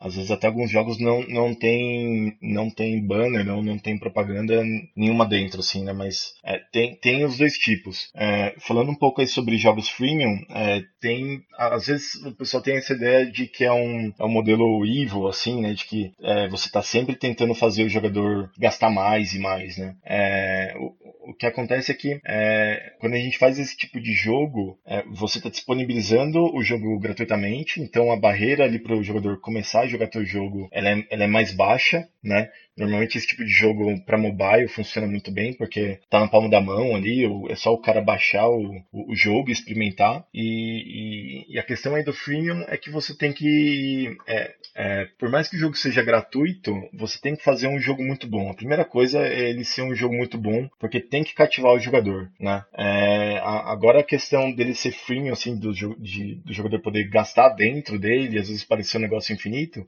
é, ele acaba tendo vários motivos, né? É, um deles é que é, nem todo mundo vai pagar o teu jogo. Então, não adianta você fazer um, um jogo que, que, que, é só pay to win, assim, né? Ou, ou, ou que o, o, cara que tá jogando de graça ali não, não, vê, não vê graça nenhuma no jogo, né? Ou acha super injusto, assim, quando ele se defronta, por exemplo, com um jogador que é, que é pagante, né? Então, assim, quando você faz o jogo, você tem que fazer o jogo para os dois públicos, né? Tanto para quem está é, jogando de graça quanto para quem vai pagar. Mas a ideia é você tentar convencer o jogador não pagante a pagar o jogo. Né? É, como você faz isso? É você criando features melhores, você tentar é, criar, a, a, fazer o jogador acreditar na necessidade dele comprar aquele pacotinho de, de moedinha ou daquele, dele comprar aquela skin daquele personagem super bonito que ele sempre quis. Né? Então, é, é, esse tipo de, de, de estratégia, às vezes, que, que o mercado freemium toma para se sustentar mesmo, né? para sobreviver. É, ele, ele acaba criando um desejo bem. no. Isso, sim, sim. É, o que acontece muitas vezes é que os jogadores acabam. Você é, tem aquele tipo de jogador que gasta muito, né? E que é considerados whales, né? É que às vezes é, um jogador desse é, gasta ou, ou é, é, joga de uma maneira que sustenta o jogo para outros 10, 20, 30, sabe? Gostei, Barbosa. Trouxe uma visão bem legal e bem explicativa. Pelo menos pra mim que apesar de ter trabalhado nesse modelo aí com você na TEPS, eu não, eu não participava dessas coisas, né? Eu só, eu só fazia os ads estar disponíveis, fazia a loja funcionar quando vocês xingavam.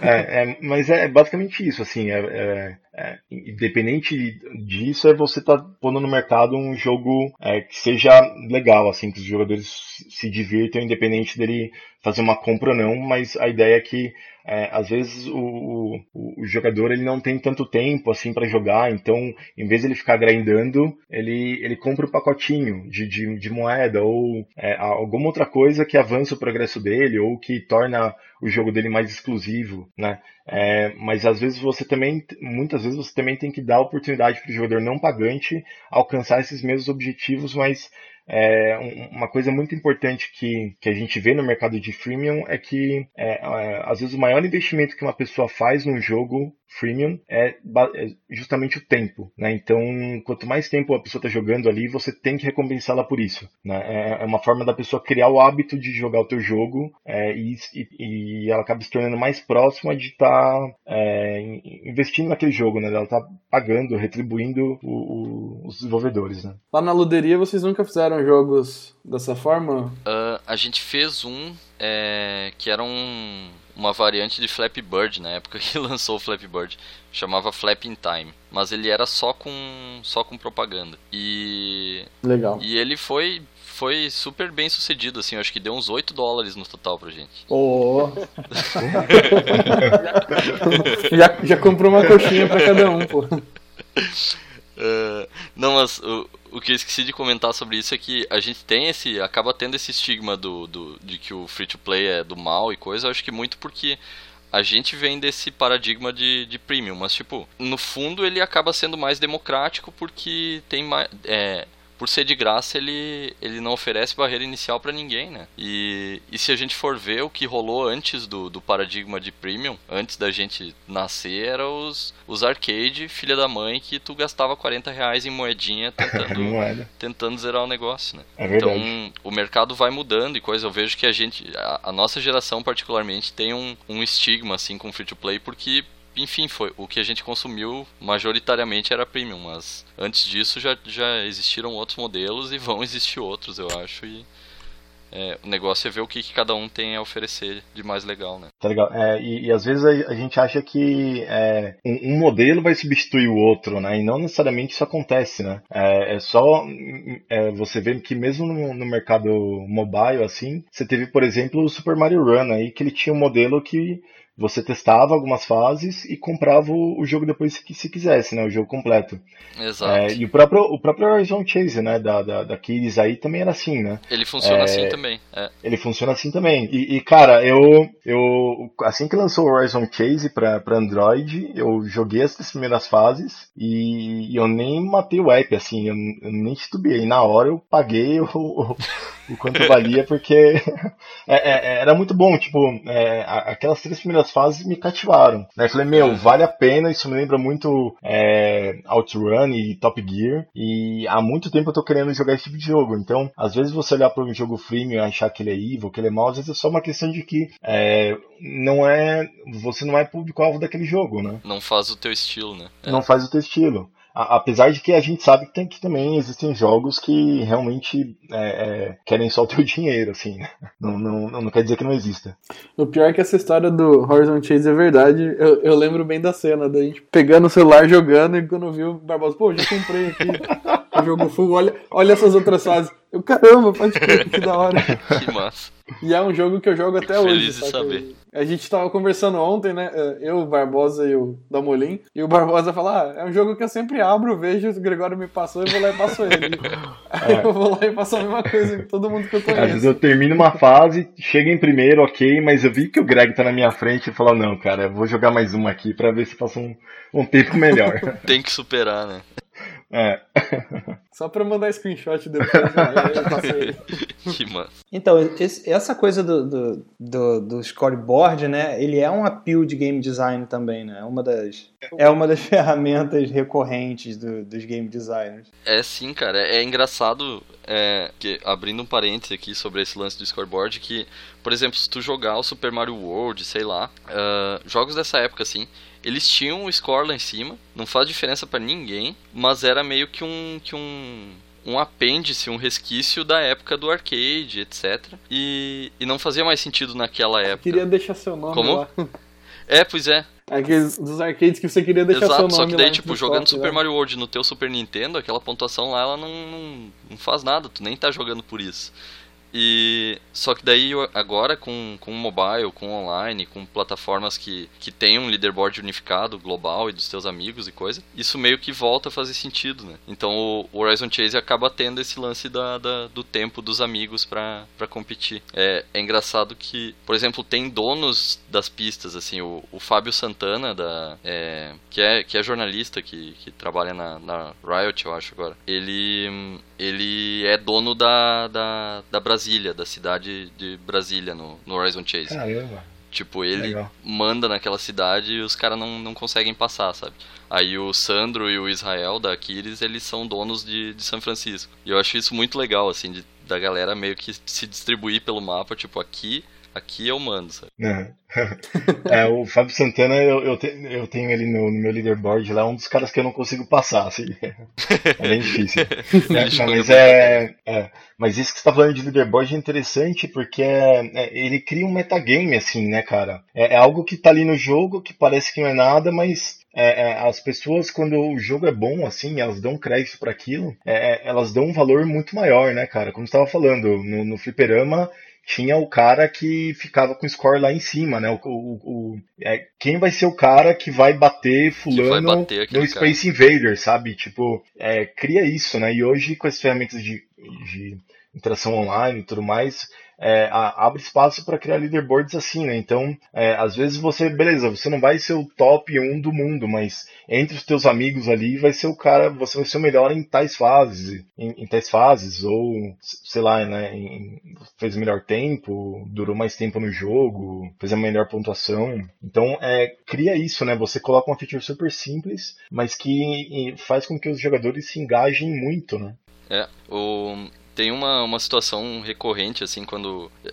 Quando eu converso com, com um estudante de game design, coisa, ou faço playtest de, do jogo de alguém, que é o cara fez um jogo de plataforma e tu pega a moedinha. E, e aí a moedinha vai contando um, um ponto lá em cima. Isso já, já rolou umas 3, 4 vezes, assim, com equipes diferentes e tal. E, e eu sempre falo, cara, game design é tu me dizer pra que, que serve essa porra dessa moedinha que tu tá coletando, sabe?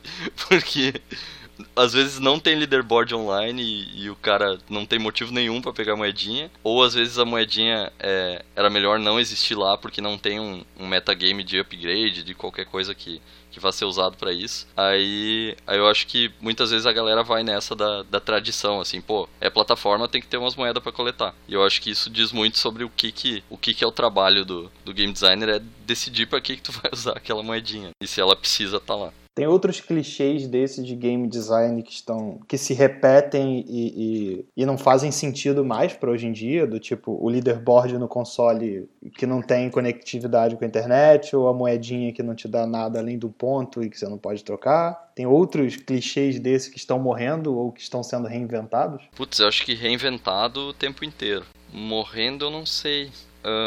Reinventado a gente tem coisa tipo ahn, o roguelike que pegou e, e reinventou um- uma tradição de, de design tipo dos anos 80, assim, que é tu tem partidas em que tu morre pra sempre e ao longo dessa partida tu tem uma progressão de RPG completa, tipo, vou fazer minha build, vou é, jogar um bagulho aleatório, vou morrer depois. pessoal reinventou isso de todos os jeitos possíveis. Eu vou te falar que esse é meu, meu, meu gênero de jogo favorito, cara. Eu gosto demais de É. roguelike. Acompanho quase todos que saem e me É divirto muito pra massa, caramba. cara. Ahn, o próprio MOBA, pra mim, ele é ele é reinvenção, assim, de... Sei lá, eu considero que Bomberman é o, é o vô do MOBA, sabe? Tu tem uma, um cenário de, de conflito com early game que tá todo mundo farmando e, e tentando ficar mais forte sem se, se quebrar. E um late game que tá todo mundo quebrando pau, tá, tá fodão, tá rápido, tá com fogo alto e tal. Eu vejo que o MOBA meio que é uma... Alguém resgatou esse tipo de coisa do passado, assim, e transformou numa coisa completamente Uma coisa que eu vi meio que ressurgir, assim, foram os jogos difíceis, né? Os jogos hardcore, assim, né? Que era uma coisa que tava caindo no esquecimento, assim, já, né? O pessoal tava sempre falando, pô, os jogos hoje estão tão fáceis que, é, sei lá, você nem precisa se esforçar muito mais, né? É, e aí, sei lá, veio a série Dark Souls aí, Demon Souls, e, e você vê que trouxe o, o- o gênero de volta, assim, e influenciou outros gêneros também, outros jogos a, a, a desafiar os jogadores, né? Então você vê que tinha um público que tava meio órfão desse, desse tipo de jogo, né? E hoje faz um puta sucesso aí, né? Bacana, bem bacana. Eu tenho mais uma pergunta que acabou de me vir à cabeça, não estava no, no nosso roteiro, mas é, o que, do ponto de vista de design e de jogador, o que, que vocês acham dos glitches que existem nos jogos antigos e de pessoas e eventos tipo Games Done Quick que exploram esses negócios e, e é só diversão? Eu, eu não sei o quão familiarizado vocês estão, né? Eu conheci essas coisas lá na TEPS com alguns amigos. E eu queria saber de vocês, até do Márcio também, é, o que, que vocês acham do ponto de, vi- de vista de GD e do ponto de vista de jogador. É, se puder, explica aí o que, que é isso aí, o, Greg. Acho que eu não peguei. Acho que eu não conheço. É, então, glitches são meio que falhas que os jogadores exploram no jogo e que você consegue é, dinheiro infinito, você consegue, sei lá, zerar um jogo tipo Super Mario World em 10 minutos, que você consegue, a- atravessando parede, uma combinação de comandos, desbloquear um personagem super fodão. É, tem, aí tem o Games Done Quick, que é um evento que acontece acho que duas vezes por ano, se eu não me engano, e, e a galera vai lá só pra ver o, o pessoal que é mais pró nisso, explorar alguns jogos clássicos e acho que até alguns jogos mais recentes também. E aí tem meio que categorias, né? Speedrun assistido por, por ferramenta, que daí o cara pode, tipo, ficar pausando e mexendo no emulador lá pra até conseguir fazer o mínimo tempo possível. Aí tem, tem o que é true, é, peladão, assim, que tipo, pega no console e joga o negócio do começo até o fim e vê em quanto tempo, sem, sem usar glitch, exploit. Tem o que pode usar glitch, exploit e tal. Cara, eu acho isso muito, muito legal, assim, é tipo, é o jogador pegando e subvertendo o, o produto e virando meio que, que um artista dentro da, daquela parada, sabe? E aí dá uma longevidade nova pro, pro jogo que eu acho fantástico, assim. É, é quase sempre alguma coisa que, que, que o desenvolvedor não, não esperava de jeito nenhum daquilo lá e às vezes não, não, não gosta, não é o jeito ideal de ver o jogo sendo jogado. Mas, mas eu acho que tem a ver com a, com a vontade do jogador de se expressar também e de levar o sistema ao máximo. Tipo, é a prova de amor definitiva. E ele só vai fazer isso com um game que ele gosta, né? Ele não vai gastar tempo exploitando, escrevendo hack uh, pro, Exato. pro jogo da Hello Kitty que ele não curtiu. É, então, acho que isso prova meio que o, o- às vezes o amor que o, que o jogador tem pelo jogo, assim, né? É, a- quando a gente cria jogos, muitas vezes a gente está desafiando o jogador, né? E às vezes o jogador sente tanto isso que, tipo, ele, ele não basta ele terminar teu jogo uma vez, ele tem que quebrar o teu jogo, né? Ele tem que desafiar o, o, o desenvolvedor, o game designer, né? Ele, ele olha e diz, ah é, tu, tu acha que, que tá me desafiando, então então toma essa. É, então toma essa. Eu, eu, eu, eu lembro do. Acho que foi numa final do Evo, bem antigo, assim, que o. Tem aquele jogador bem famoso, o Daigo. Não sei se vocês- vocês viram o que ele, que ele fez lá. É, um- ele tava perdendo uma partida lá de Street Fighter, ele tava com Ken lutando contra um outro jogador que tava com a Chun-Li. E aí a- a- o jogador da Chun-Li usa um especial que, que ela dá vários chutes em sequência, assim. E cara, ele consegue usar o parry, né? Que é um ataque que. É, é meio que uma defesa que você não toma dano, mas que você tem que ter um timing muito preciso, assim. E o, o, o cara conseguiu, acho que, defender é, Tipo, todos os 15 chutes. vezes. Foram uns 13 chutes e o último no ar, que era dificílimo. E com isso ele carregou a barra de energia dele e conseguiu é, é, virar o jogo, assim, né? E aquilo foi, foi incrível, cara. Acho que deve ter influenciado gerações e gerações de, de jogadores de Street Fighter. Deve ter feito, sei lá, o cara que tava jogando pela primeira vez, daqui 10, 5 anos, tá entrando no Evo por conta daquilo, sabe? Então foi um cara que que é, foi tão fundo no jogo. Né, que, imagina o game designer que, que bolou aquele, aquele especial da Chun-Li. Ele deve ter falado, cara, ninguém vai defender isso aqui, né? Deve ser um negócio muito impossível, né? E aí foi um cara lá e quebrou isso jogando na frente de é, trocentas mil pessoas lá. Então, é, sem hack, né? Sem hack, sem hack. A galera do Evo chama de momento 37 isso aí. Só procurar no ah, é. YouTube, é bem, é bem assustador. Vou cara. até procurar é. isso, cara. A galera que, que joga contra o Daigo fala que é, é quase como se tivesse uma parada sobrenatural em cima do cara, é. ajudando. Sim. E depois que a galera vê isso, acho meu, parece que a, assim, todo mundo tenta estar tá sempre buscando esse momento, né? E, e, se você for ver, foi um momento muito pequeno ali no, no, no, no tempo, né, cara? E passou, né? E às vezes você, o, os jogadores estão buscando isso de novo, né? É muito maneiro. Eu, eu conheci com o Brócoli e o Henrique, a Lume aí da TEPS, que são viciados nisso. Inclusive o Brócoli foi assistir nos Estados Unidos, e uma vez que ele tava de férias. E, cara, eu, eu viciei, porque é muito divertido essas coisas, cara é muito legal ver o cara conseguindo fazer esses exploits funcionarem. É, uma coisa que é legal falar, assim, de, de trabalhar com jogos é essa gratificação, né, cara? É, os, os, jogadores são muito apaixonados, assim, pelo, pelos jogos, né? E, e, e, é muito legal você ver alguém se divertindo com um jogo que, que você se esforçou tanto, trabalhou tanto para fazer, né, cara? É muito recompensador. Pô, uma parte que a gente nem falou, né? Que é realmente o feedback da galera quando vem os nossos jogos. É, eu não sei se o Barbosa conhece algumas histórias lá da TEPS, mas eu lembro de quando eu trabalhava lá, ouvi muita história de, tipo, é, menina que terminou com o ex-namorado e agradecendo o nosso jogo, porque em vez dela pensar besteira, antes de dormir ela ficava jogando até morrer de sono. é, criancinha, tipo, na Angola, saca, que jogava Dear Diary, que é um joguinho de um diário, que a gente que eles fizeram e, e a menina mandar uma carta com desenho toda fofa falando nossa que jogo lindo. Porque acho que o nome da menina coincidia com o nome da personagem e ela se sentia mal feliz por isso Pô, é, é um negócio que era muito sim, da hora sim. essa gratificar essa esse feedback que a gente tinha de falar porra fazer jogo tem um porquê sabe? Tem um sentido não é só um entretenimento e um negócio vazio. Sim é isso do, do Dear Diary foi muito bacana cara. A, a Maíra é, Testa é uma das game designers lá da, da TEPS ela que bolou boa parte desses roteiros, né, dessas, é, dos diálogos desses jogos. É, era um jogo muito, muito centrado em narrativa, né? E, e, é muito bacana ver isso, né, cara, que as pessoas acabam encontrando forças, né, é, num jogo que você fez, assim, né? Tipo, aquilo mexeu com alguém, assim, né? Então é, é, é muito bacana, isso dá, dá, dá muito gás, assim, pro, pro time tá sempre buscando criar experiências que que, que às vezes façam a, a pessoa ser mais forte ou de repente ela suportar mais os desafios que ela, que ela tem na vida, né? É, é muito legal. Eu acho que esse, esse momento de ver teu jogo na mão de alguém e, e ver que a pessoa gosta e se importa e tal, acho que é a coisa mais recompensadora de, de trabalhar com, com game design e com desenvolvimento de jogos. Uh, eu lembro quando a gente lançou o Horizon Chase que na, na mesma madrugada, uh, de manhã cedo, assim, no, no sexta, sei lá, a minha namorada me acordou para ver um vídeo do, de uma de, um, de duas japonesas jogando Horizon Chase. Eram youtubers japonesas e e elas jogavam e eu não, não entendia nada, mas, tipo, dava para ler no, no sorriso da, da galera que, que, que elas estavam achando muito massa e elas falavam Senna, Senna, Ayrton, Ayrton. e eu, cara, o que que elas estão falando do Ayrton Senna? Como assim? O que que elas estão falando? E, tipo, relacionaram lá com conhecimento de Fórmula 1 e coisa e, e curtindo Sim. pra caralho.